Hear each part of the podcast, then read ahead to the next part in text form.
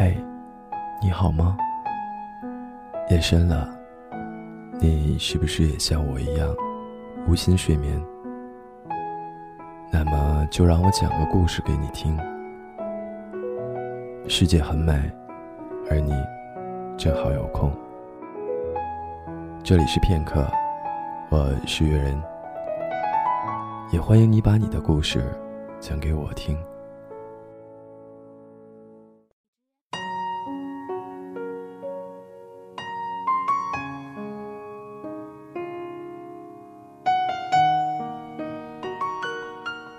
行走在城市中的手艺人，轻巧。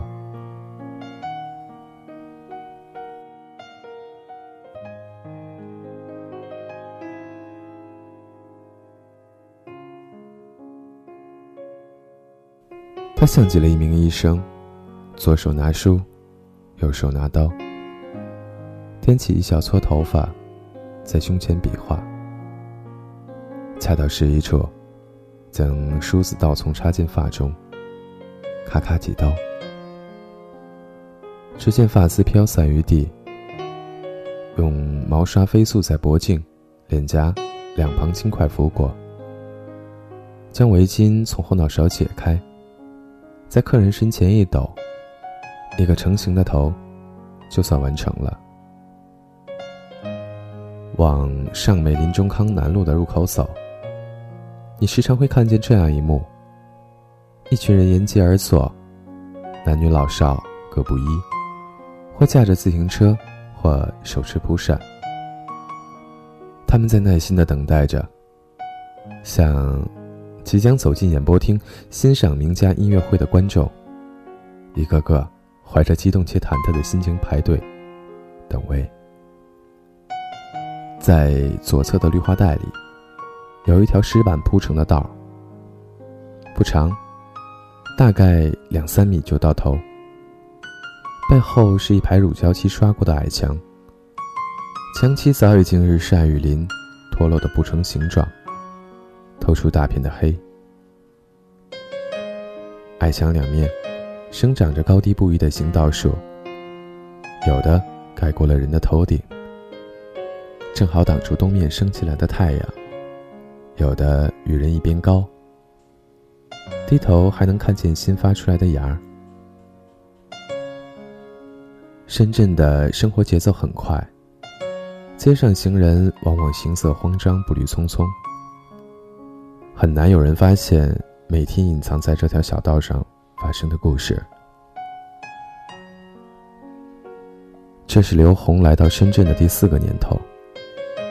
当我在约好的时间来到中康路时，他已经收拾好东西，左肩挂着一个旧塑料箱子，右手拿着一根折叠板凳，身边跟着一个约莫五十岁的老头，推着自行车。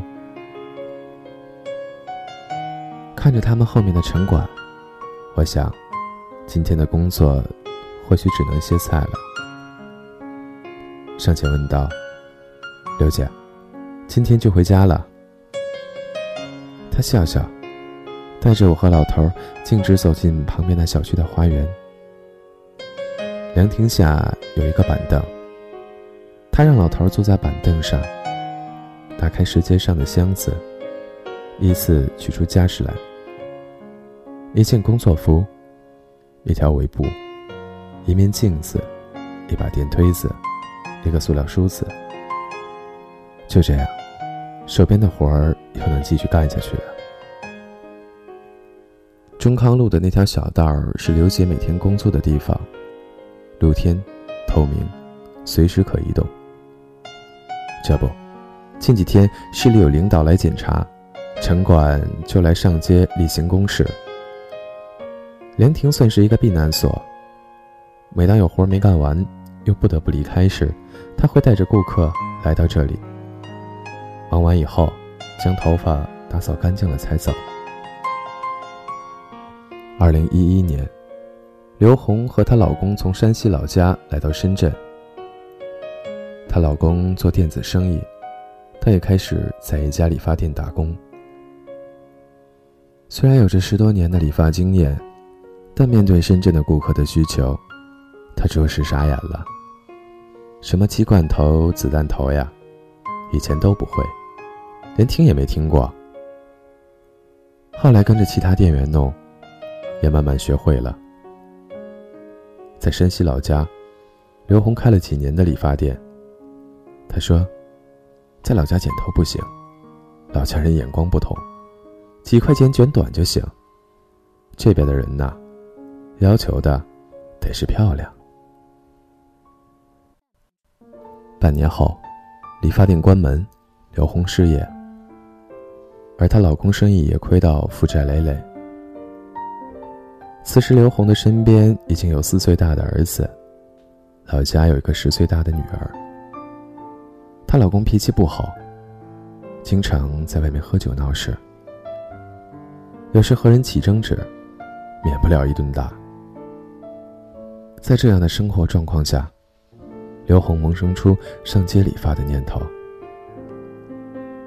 在他很小时候，村里有一种叫剃头匠的人，每天担着剃头挑子，一头放上板凳，另一头放着剃头工具，就这样走街串巷的喊着：“剃头喽，有剃头的吗？”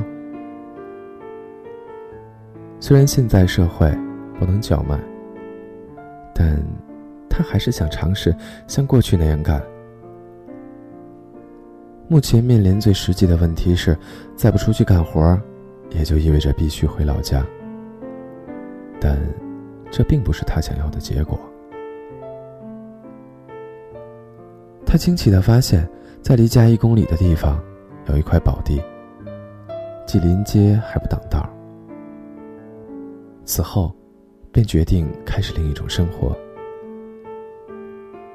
第一天干活，刘红在矮墙上挂了一个小木牌上面用黑漆竖直写着“理发五元”。他回忆道：“刚开始去外面剪，我觉得挺不好意思，觉得很尴尬，特别担心没人愿意来。”很幸运呢，第一天剪了二十个头，就赚了一百块钱。他边说边抿嘴笑，欢快的像个孩子。一二年的深圳，五元就能理发，那可是相当的便宜。来的人多了，刘红的生意也渐渐开始做上路了。两三年间，他将理发价格由五元调至八元。再到现在的十元，很多老顾客不满意，抱怨道：“涨工资的速度还没跟上来，这剪头发的价格倒是蹭蹭蹭的上去了。”有人剪着剪着便不再来。当被问到是否担心顾客流失时，他是这样回答的：“来剪五元的。”可能是图便宜，涨到八元还来的，是认可我的手艺；涨到十元依旧来的，他们告诉我，那是因为值得的。他眉宇间多了几分坚韧和肯定。旁边理发的老头接着说：“可不是嘛，你看，我这么远的路还骑自行车来找他剪，比理发店的那些小崽子，手艺可好多了。”老主顾是念旧的，想来有一些担忧就变得多余了。刘红的生意越做越响亮，整个上梅林周边的住户大多认识这位女剃头匠，时不时还有开跑车停路边来剪头的人。年长的人叫她小刘，年轻的人叫她刘姐。机缘巧合般。通过一位顾客的介绍，刘红的老公找到一份小区保安的工作，现在每月也能有两千块钱的收入。在刘红的眼中，这条小道上没有上帝和奴隶，每一位顾客都是朋友，他所真诚对待的朋友。其中一个有趣的朋友是书法家，还自语道：“他死后。”这些东西就值钱了。当刘红将心比心的同时，自然不是所有人都愿意领会。遇上挑刺儿的顾客，他选择默不作声。有些人第一次来，自然需要熟悉头型，剪坏的情况当然有，既无法避免，也无可奈何。谈到同行，他知道有许多剃头匠师傅在天桥下摆摊儿。大部分人图赚钱快，只求数量不求质量。这和他的初衷是相悖的。剪头发，不光只是剪，我觉得它更像是一门艺术。有些人为了赚钱，但我，不只是为了赚钱啊。他一本正经的说道。我剪头发就老感觉跟画画似的，它是一件必须要有悟性和灵感才能完成的事情。有的人头型不好，一边高呀一边低的，这时候就需要悟性了。时间长了，就能学会如何把这个头型剪得更加漂亮，并且还不能让他人看到这个缺点。这就像搞艺术，搞好了，我感到特别自豪。现在刘红一家的收入也算基本稳定，但他想过了，以后还得自己在深圳开店。这样说可能有些天方夜谭，但最艰苦的时间都过了，他相信一切都会变美好。虽然偶尔被城管赶，暴雨天不能摆摊儿，全家挤在不足二十平的房间里。每月还得承受着一块一毛一度的电费，但这些丝毫影响不了眼前这位笑起来像朵花一样的三十多岁的女人。这几年的烈阳暴晒，让刘红早已变得皮肤黝黑，毛孔粗大。经常有顾客无意间问：“小刘啊，今年四十几岁啦？”他故意赌气道。人家也是八零后，好不好？三年的时间，他行走在深圳街头，靠着一份手艺，养活了一家子人。公公在深圳带儿子，婆婆在乡下带女儿。讲到坚持下来的理由，他清楚明白的说：“是孩子。”他希望有一天能把女儿接到这座充满活力的城市来，接受到更好的教育，更好的资源，并且做一个有用的人。说着，他的眼圈开始有些泛红，眼睛盯着出租房所在的那栋大楼。那是一栋临街、没有电梯、两侧入口标着大红舞厅招牌的楼。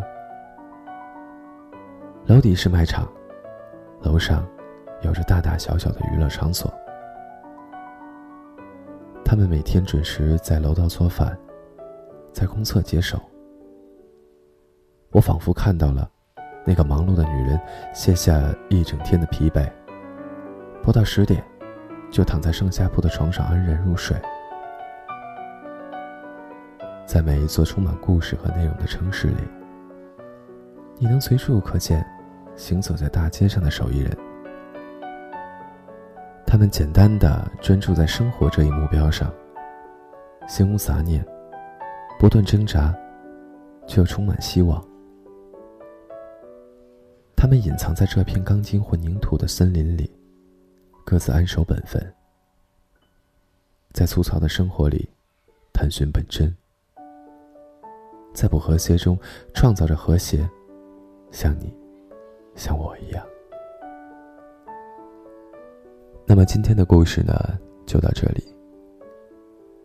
晚安，好梦。